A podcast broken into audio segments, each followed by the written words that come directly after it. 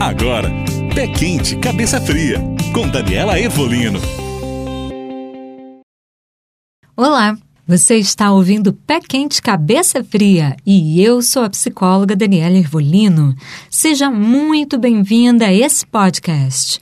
O tema de hoje é a deusa Hera, como ela é. Hera é a rainha do Olimpo do grupo das deusas vulneráveis, o relacionamento que rege a sua vida é com o marido.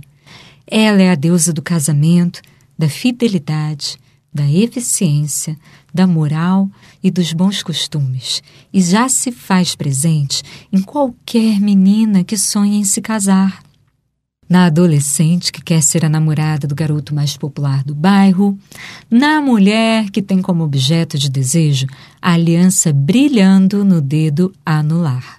Era é o tipo da mulher madura, organizada, impecável e fiel. A casa de uma mulher era é sempre muito bem decorada e bonita. Ela é a melhor das anfitriãs.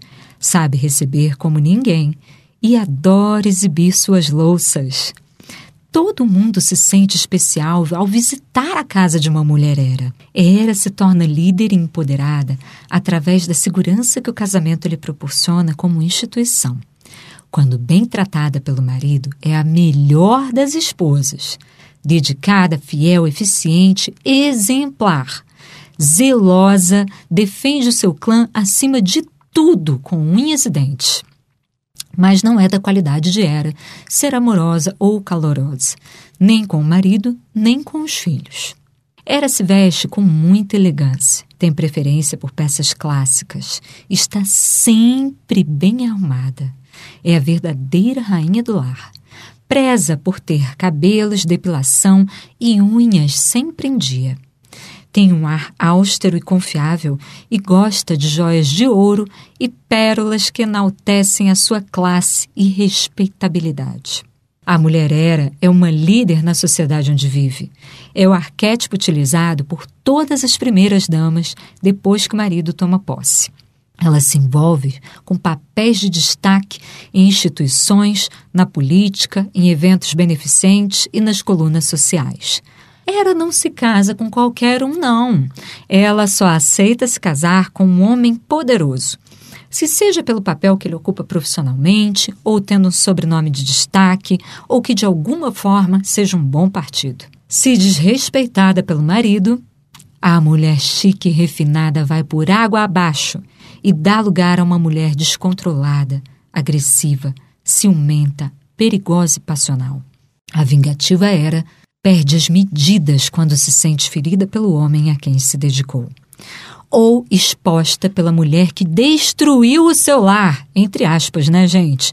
Porque a gente sabe que ninguém tem esse poder. Ela pode, inclusive, pôr em risco os próprios filhos como forma de atingir o marido. O excesso de era pode levar a mulher a se tornar mais casada com o casamento do que com o próprio marido. As mulheres era são muitas vezes capazes, capazes de tolerar traições que não ameaçam o seu casamento. Seguem casadas, mas feridas para sempre e não deixarão ninguém em paz com a sua dor. O sexo para a mulher era é algo que faz parte do pacote. Se ele quer, ela faz e tá tudo bem. A menos que tenha uma Afrodite dividindo espaço com Hera, ela não é ligada em sexo. Em masturbação, menos ainda. Ela se importa mais com todos à mesa, limpos e bem vestidos na hora do almoço, do jantar e com a família bem cuidada e apresentável. Uma mulher Hera raramente se recupera de um divórcio. Pode se casar apenas porque estava na hora. E tinha um bom partido em vista, é claro. Se não chega a se casar, pode sofrer de depressão.